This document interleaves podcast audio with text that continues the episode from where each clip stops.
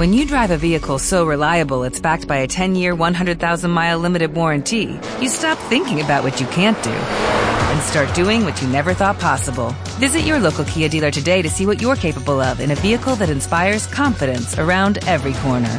Kia, movement that inspires. Call 800 333 kia for details. Always drive safely. Limited inventory available. Warranties include 10 year 100,000 mile powertrain and 5 year 60,000 mile basic. Warranties are limited. See retailer for details.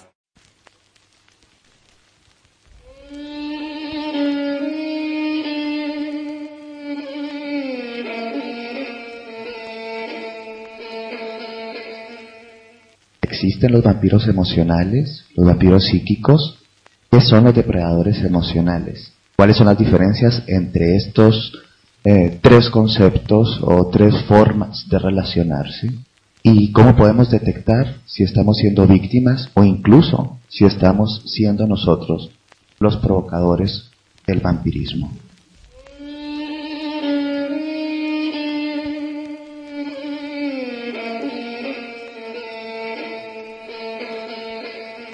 Ellos vienen de la noche y se alimentan de los otros, de los que duermen, de los que dicen estar vivos. El elixir de la sangre es ese alimento que sostiene su existencia. Ellos están en la noche, pero no viven en la noche, solo existen en la noche.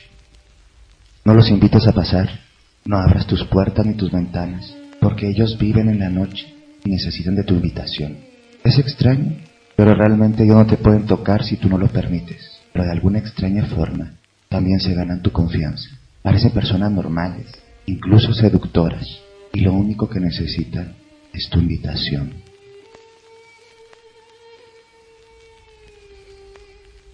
El vampirismo como figura de la fantasía romántica describe una criatura de la noche que está entre la vida y la muerte. Está en un espacio límbico que no le permite ni estar completamente vivo, alcanzar la paz de la muerte. Pero para sostener su existencia necesita estar bebiendo, consumiendo, depredando a víctimas y saciarse con su sangre. De las figuras más primitivas y fantasiosas del folclore, en donde el vampiro es esta figura que a veces evoca el terror, el miedo, el erotismo, la seducción, se esconde eh, pues más que una metáfora eh, de la naturaleza humana depredante todos y todas las personas eh, tenemos aspectos depredantes y también victimarios de nuestra propia persona. Has dicho que me estabas esperando. Bien. ¿Qué vas a hacer?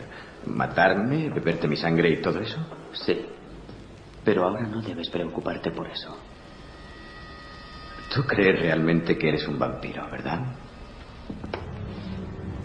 No podemos empezar así. ¡Dios santo! No te asustes. Soy de carne y hueso, pero no humano.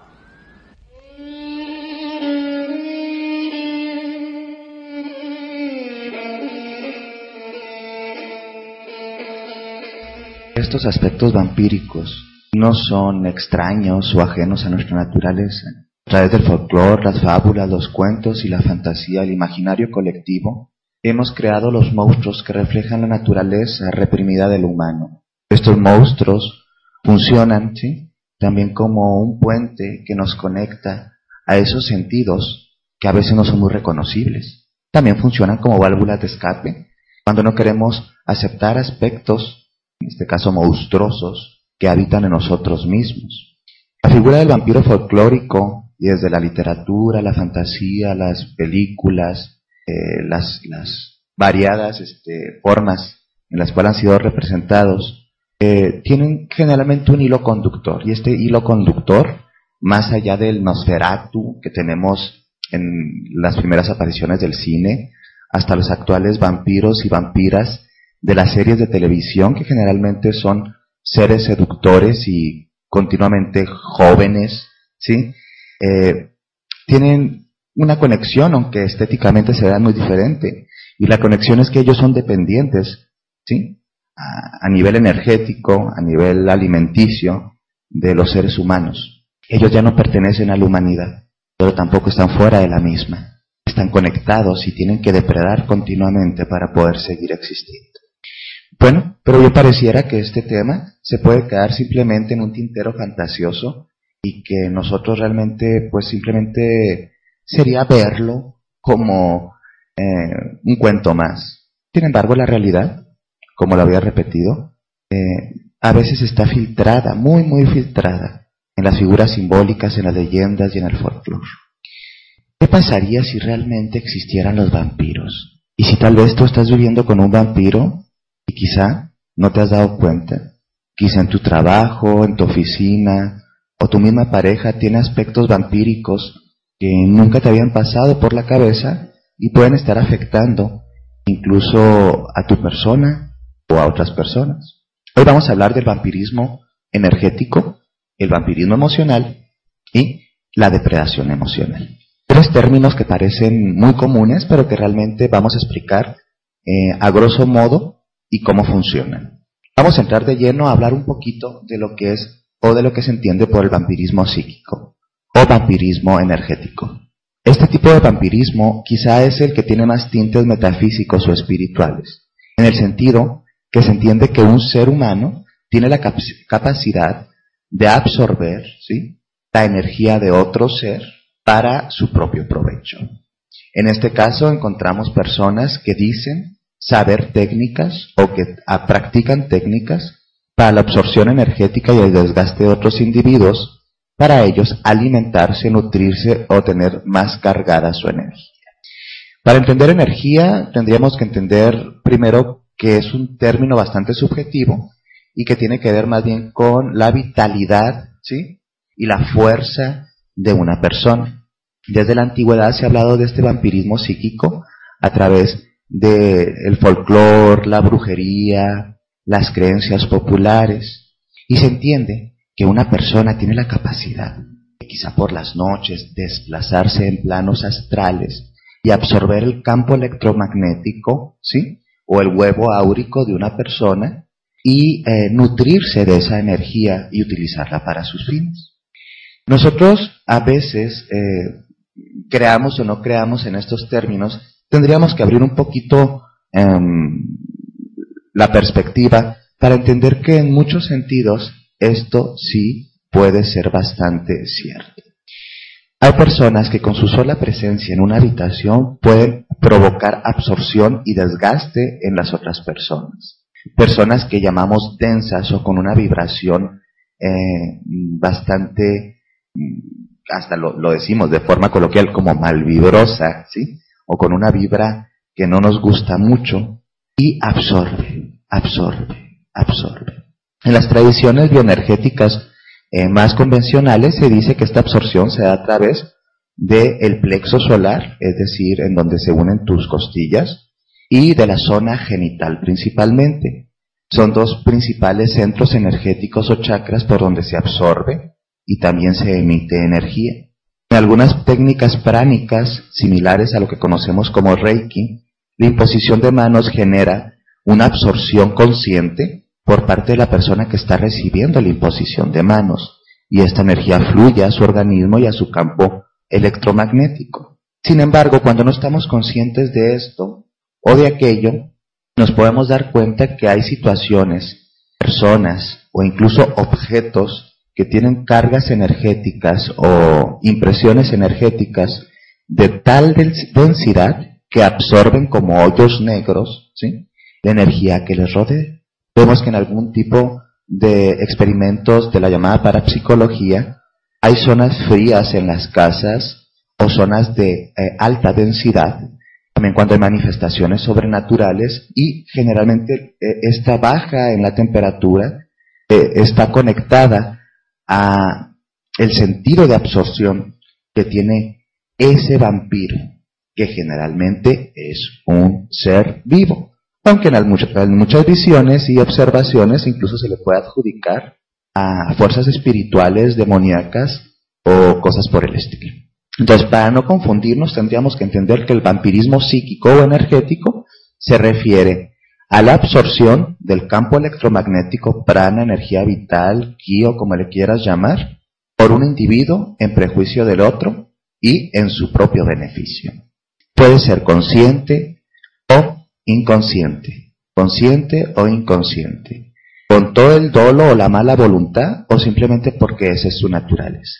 Porque aquí cabe señalar que hay personas que tienen una, naturaleza vibratoria eh, de baja frecuencia y que sin darse cuenta están absorbiendo la vitalidad de otras personas. A estas personas incluso se les conoce como uh, vampires, eh, un término anglosajón, o vampiros, ¿sí? Eh, y tiene que ver con personas que han descubierto que tienen muy poca capacidad de absorber y transformar la energía, incluso alimenticia, la orgánica, y continuamente están absorbiendo energía del otro. Algunos muy conscientemente se dan cuenta de esto, lo aprenden a regular y lo manejan con un código de ética eh, tanto espiritual como energético. Entonces, esta es la primera clase de vampiros convencionales que vamos a estar trabajando en este, en este programa. Otra forma de vampirismo un poquito más cercano a la objetividad y no la subjetividad energética, que no digo que por ser subjetiva carezca de valor o sea menos importante. Simplemente que no hay muchas formas comprobables a nivel positivista o científico para decir que esto existe, es o no es. Pero en términos más eh, objetivos, como decía, psicológicos y psiquiátricos, existe un vampirismo, que es el vampirismo emocional. El vampirismo emocional es algo bastante interesante. Tiene que ver con configuraciones dentro de nuestra personalidad, cómo nos interrelacionamos con los otros y con las otras. Los vampiros emocionales, según las visiones más psiquiátricas y psicológicas, eh, representan a sujetos generalmente con un temperamento y un tipo de personalidad narcisista, ególatra, egoísta, y negativista. Es decir, personas que tienen poca espontaneidad, poca vitalidad ¿sí? psicológica, generalmente tienen aplanamiento emocional o algo parecido ¿sí? a rasgos depresivos, que pueden ser evidentes o no evidentes. Personas que tienen inseguridad emocional, autoestima, em, vamos a decirle, un, tanto frágil o no, no muy bien configurada, y que sin darse cuenta, ¿sí? o dándose cuenta conscientemente, necesitan de otras personas para sentirse bien. Esta necesidad de las otras personas para sentirse bien, ¿sí? No es algo malo. Lo malo es cómo se hace la dinámica. En este vampirismo emocional, básicamente lo que hace el vampiro o el sujeto que absorbe la energía es que continuamente degrada, lastima sutilmente o incluso muy directamente a la persona para poder sentirse mejor. Es decir, aplastando al otro de una otra forma yo me siento mejor y voy generando una sensación de poder falso que me da un sentido y una supuesta estabilidad emocional. Como estos vampiros, por principio, son narcisistas y piensan únicamente en ellos, encontramos pues plataformas de inmaduros, personas que generalmente son bastante inmaduras, personas que dicen como yo lo quiero, como yo lo hago, como a mí me gusta, ¿sí? Este, estas son mis reglas y en esto nos vamos a basar. Todas las demás personas están mal, menos yo. Estos vampiros emocionales pueden ser a veces compañeros de trabajo, jefes, eh, pareja, familiares. A veces lo hacen con dolo. Pero la mayoría de las veces ni siquiera están conscientes que su propia patología em, o incapacidad de vivir plenamente a través del desarrollo personal de ellos mismos, obvio está, eh, los orilla a depredar, ¿sí? absorber de los otros eso que ellos sienten que no tienen. Como todo, ¿sí? todo en la vida, pues busca la satisfacción primaria o la mejor satisfacción en todos los sentidos. Entonces, si nosotros vamos a un restaurante y vemos un montón de platillos, por ejemplo, pues generalmente vamos a buscar el platillo más rico, más nutrimental o por lo menos que más nos guste a nosotros. Bueno, pues los vampiros emocionales también tienen un perfil victimológico, es decir, buscan a cierto tipo de víctimas o a cierto tipo de personas que pueden ser depredadas. Es muy poco usual que un vampiro emocional vaya a estar buscando a una persona que tenga las mismas características o similares a las de él. Porque ahí lo que se crearía es que ninguno saciaría sus impulsos de satisfacción energética o libidinal. Cuando hablamos de líbido, estamos hablando de energía psíquica, psicológica, con la cual usamos desde la sexualidad hasta para crear, hacer y deshacer.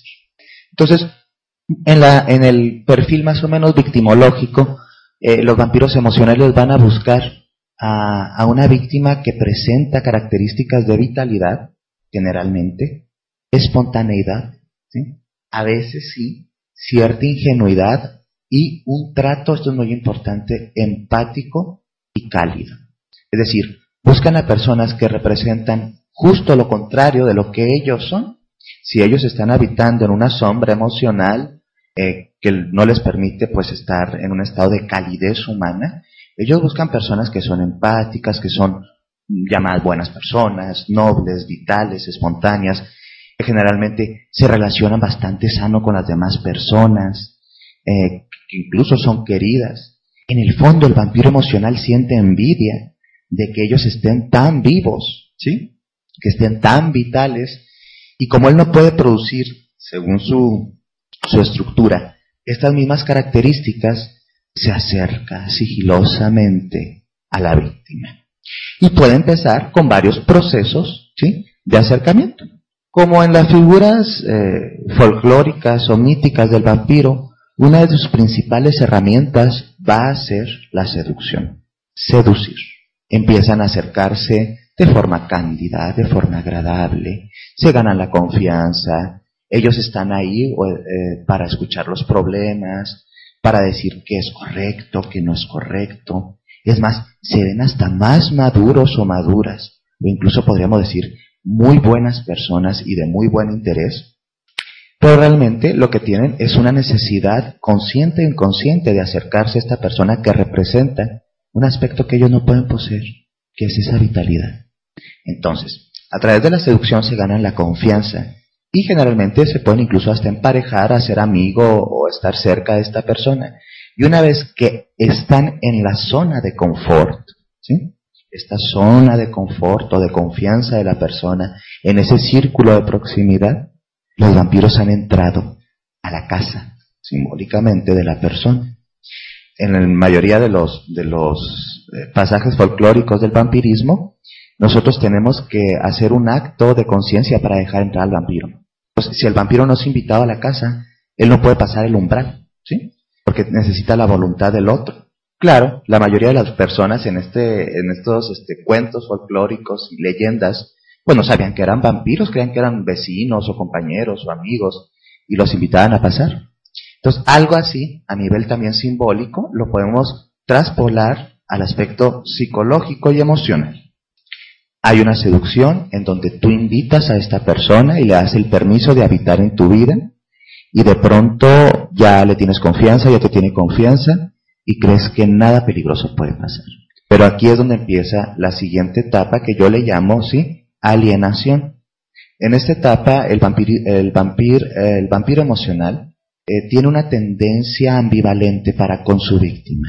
Si bien a veces es reforzante y propositivo y afirmativo, de repente empieza a sacar, vamos a decir, las garras y avienta una que otra ¿ah? comentario, miradas, observaciones que la víctima antes no había, no había detectado. Aquí entramos en una vinculación ambivalente en donde aparte de la afirmación, también empieza la nulificación de la persona. Como esta persona generalmente tiene esto que la hace más vulnerable, que es el principio empático, y como esta empatía pues quiere proteger, cuidar, entender a los otros, eh, no lo detecta.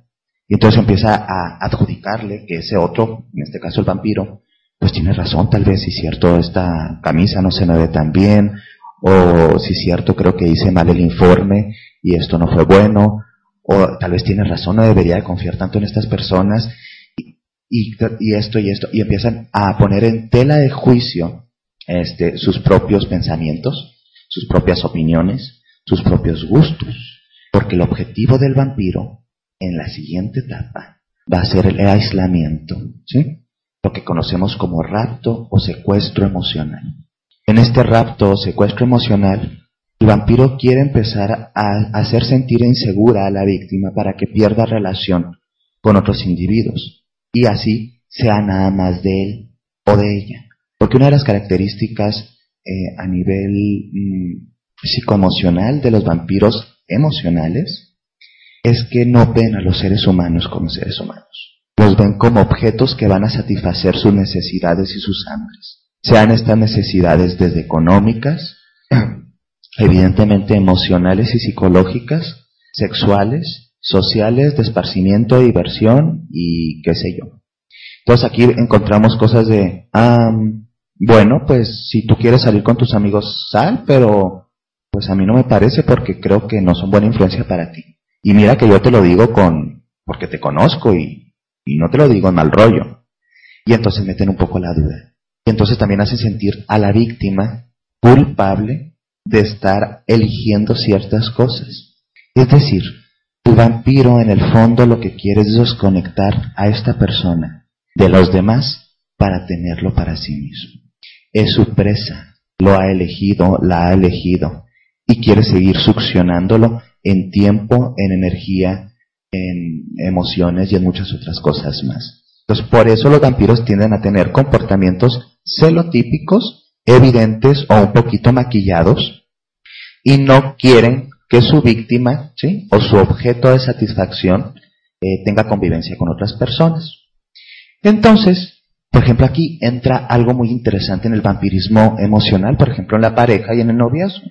Se crea la falsa idea de amor romántico sumamente posesivo, y este es el término correcto, absorbente, succionante, que la gente a veces dice, ay, ellos son tan bonitos, tan linda pareja, siempre están juntos, él la cela porque la quiere, ella no lo hace, y todo este tipo de pavadas que en el fondo, eh, evidentemente, trae un trasfondo psicológico muy pesado de violencia, pero que también lo entendemos en el vampirismo energético como una tendencia de absorción del otro.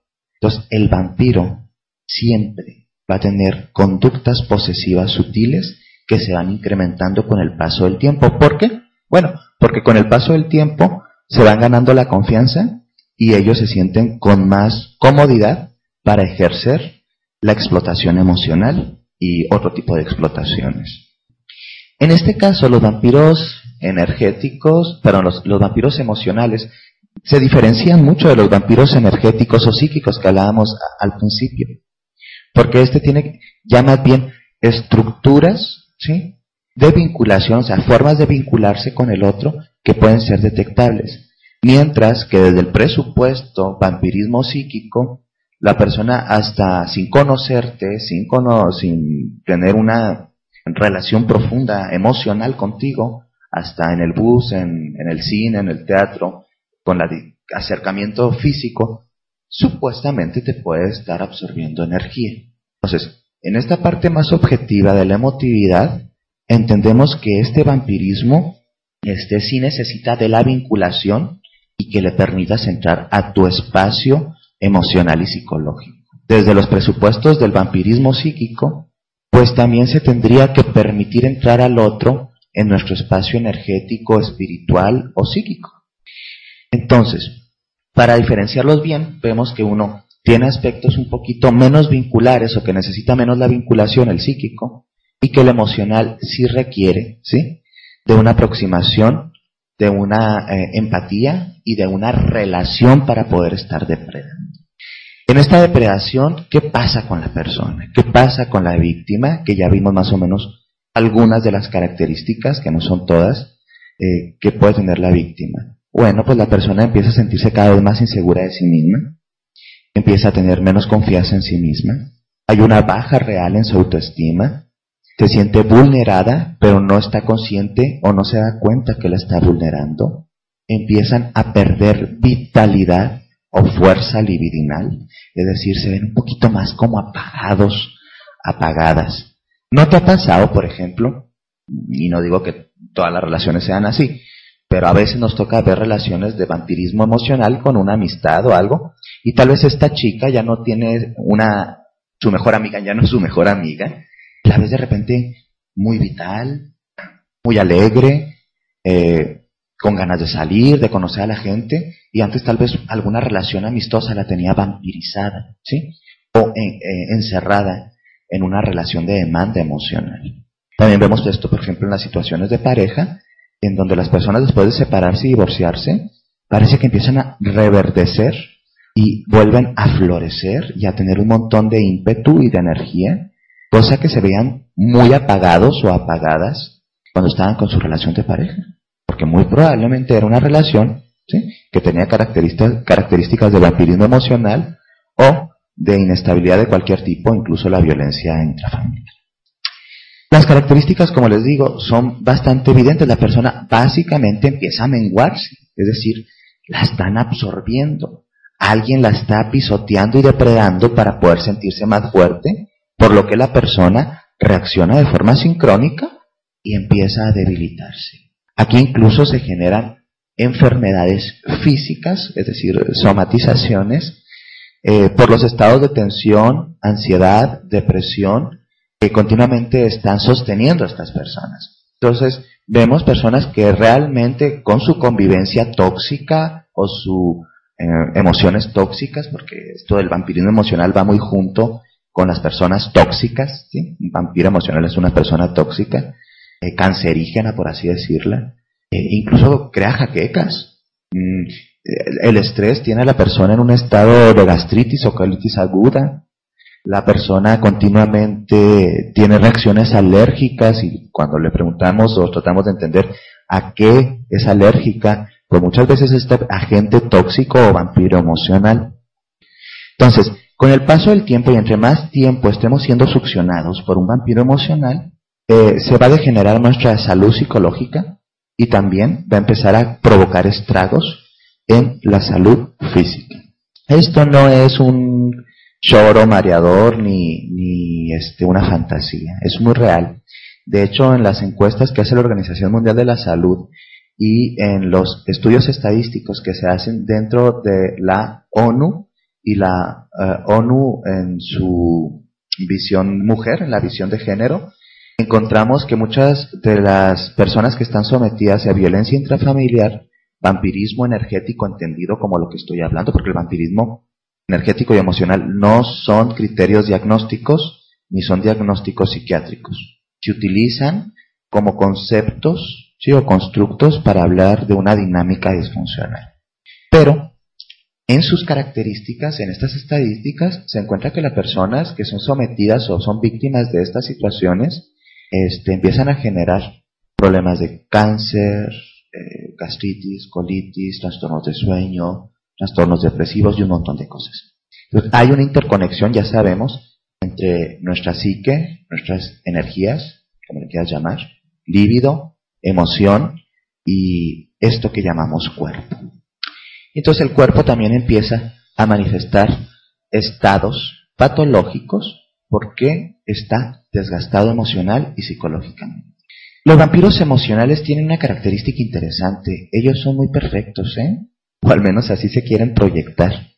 Son personas que continuamente dicen tener la razón. Ellos no ven los errores en sí mismos eh, por su tipo de personalidad narcisista y adjudican que todo lo malo que sucede pues es por culpa de otro más o de alguien más o incluso tuya.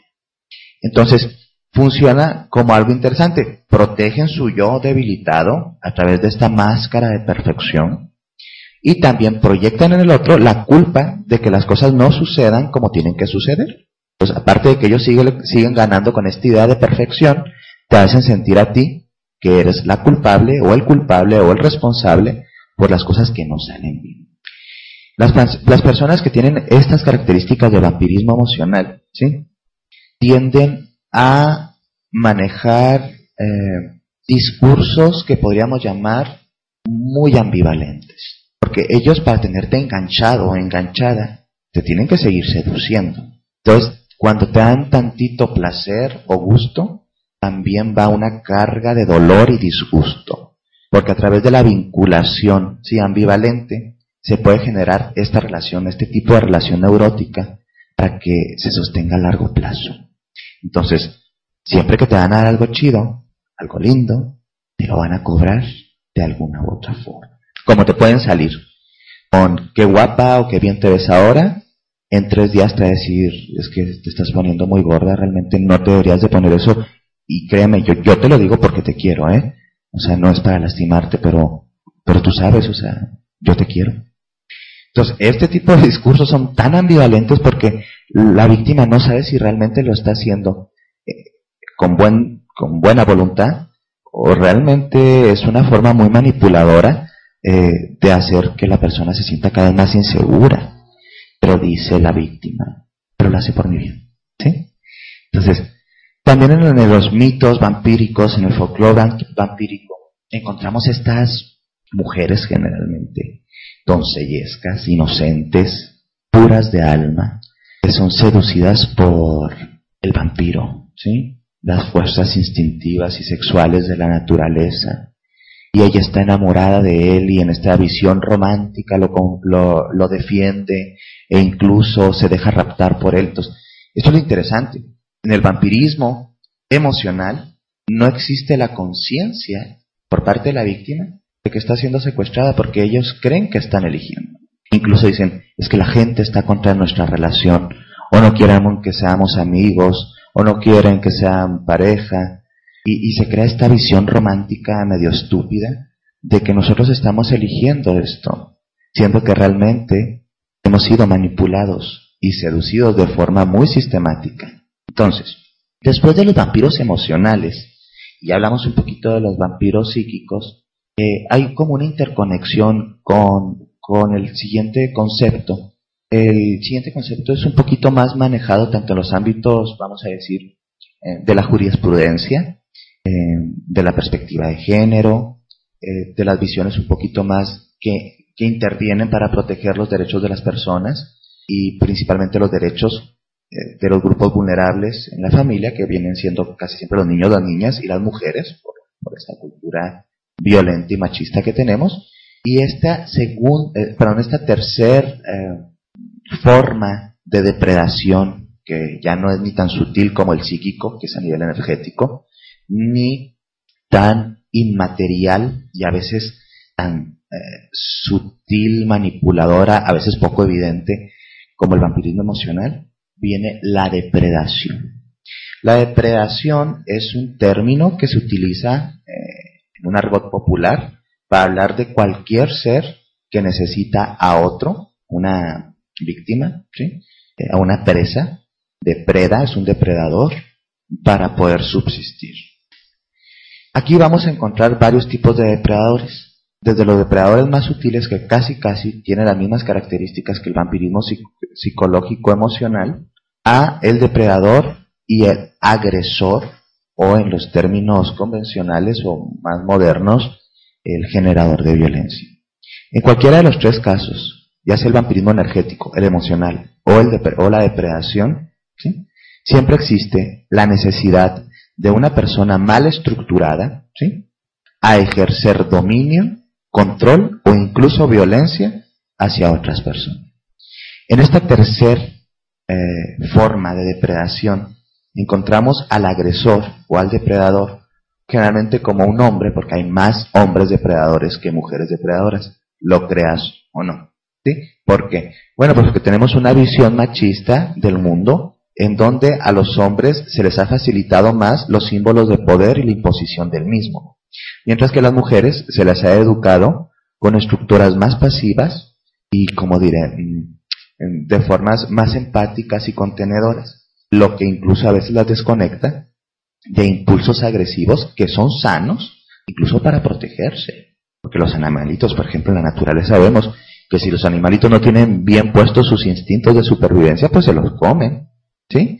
O los matan. Bueno, pues nosotros a veces estamos tan domesticados y tan sobredomesticados con estas visiones bigenéricas entre lo masculino y lo femenino, que a lo masculino le tocó como que la carga del poder, supuestamente el poder, y a lo femenino se le despojó del mismo y se le dejó esa etiqueta de la niña buena, pasiva, paciente, contenedora. Con mucho respeto, a veces se confunde con estupidez. Entonces, lo bueno es que estamos avanzando en estas visiones y que cada vez más mujeres están muy conectadas con sus polaridades y su humanidad toda y que esperemos que cada vez más hombres también estemos más conectados con todas nuestras polaridades. Entonces, en esta visión, el agente depredante o el depredador o agresor emocional empieza también, como la mayoría de los vampiros, con un proceso de gane y seducción. No es el típico depredador, violador que está ahí en la calle y que tal vez está esperando en un callejón oscuro para depredar y atacar a su víctima. Estamos hablando de los depredadores que existen en los vínculos ¿sí? significativos o en las relaciones significativas. Y el más típico del que vamos a hablar es el depredador en pareja. Una forma de depredación muy fácil es como cualquier vampiro, primero le dejamos entrar porque se nos ha seducido y creemos que es eh, adecuado para nuestra vida o que es sano. Y después empiezan los procesos de alienación, es decir, eh, em, empezarte a separar de un entorno, porque a través de la separación no son tan tontos, ¿eh? Ellos se dan cuenta que no vas a tener a quién recurrir, entonces te hace sentir más dependiente, es la palabra clave, dependiente a ellos. Después de todo este proceso de alienación social o familiar, ¿sí? empiezan los vínculos ambivalentes te doy, te doy, pero también te friego. Por aquí, ¿sí? Te amo, por aquí te lastimo. Y llega un momento que estás tan confundido o tan confundida que cuando te lastiman se ha asociado ese ser eh, lastimado con el amor. Y entonces estas dos energías, si le quieres llamar así, o estilos, vamos a hablar de estilo mejor, el estilo de vinculación amorosa y el estilo de vinculación dolorosa, están tan anclados y tan amarrados entre ellos en esta relación, que cuando te da placer te da dolor, e incluso cuando te porta, se porta mal contigo, tú crees que es porque te quiere. Y entonces empieza un proceso de confusión. Y creemos que, al, que amor es sufrir. Que uno sufre por el otro y le tiene que aguantar y cargar las cruces que nos tocaron.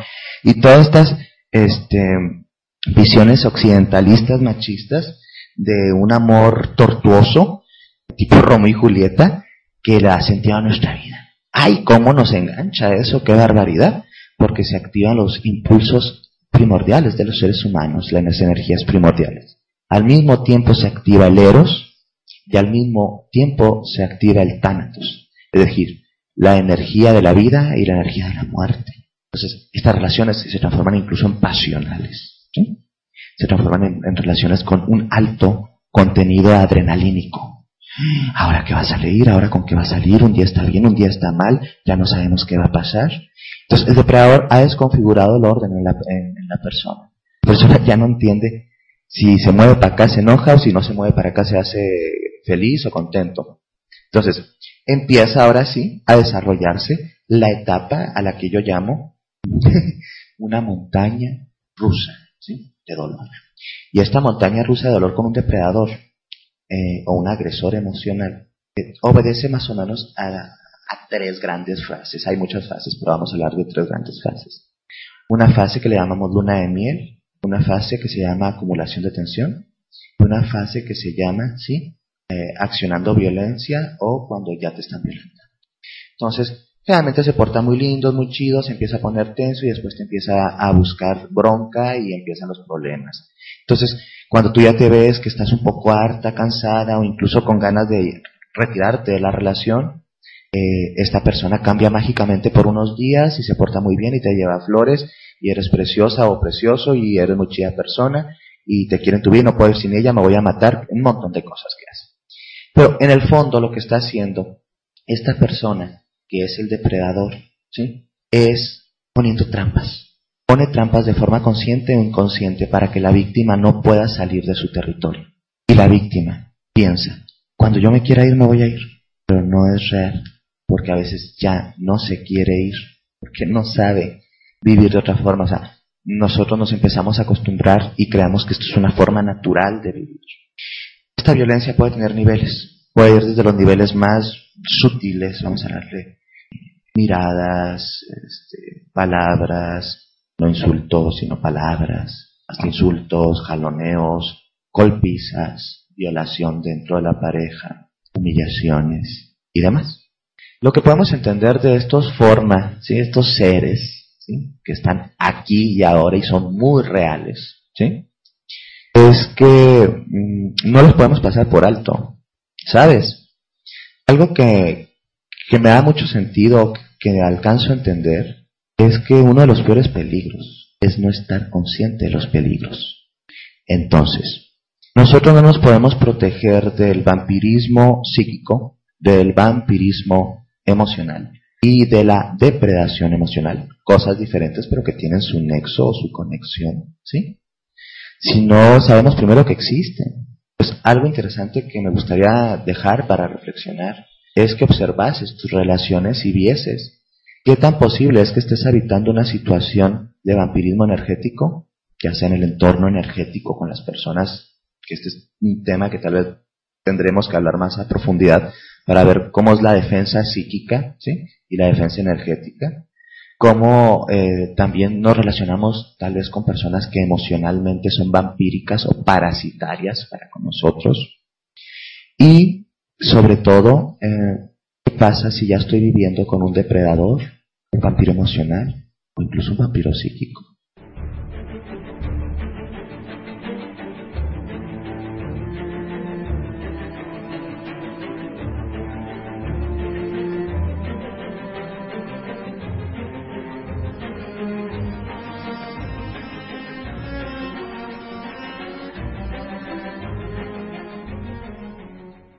En Sherwin Williams somos tu compa, tu pana, tu socio, pero sobre todo somos tu aliado, con más de 6.000 representantes para atenderte en tu idioma y beneficios para contratistas que encontrarás en aliadopro.com. En Sherwin Williams somos el aliado del PRO.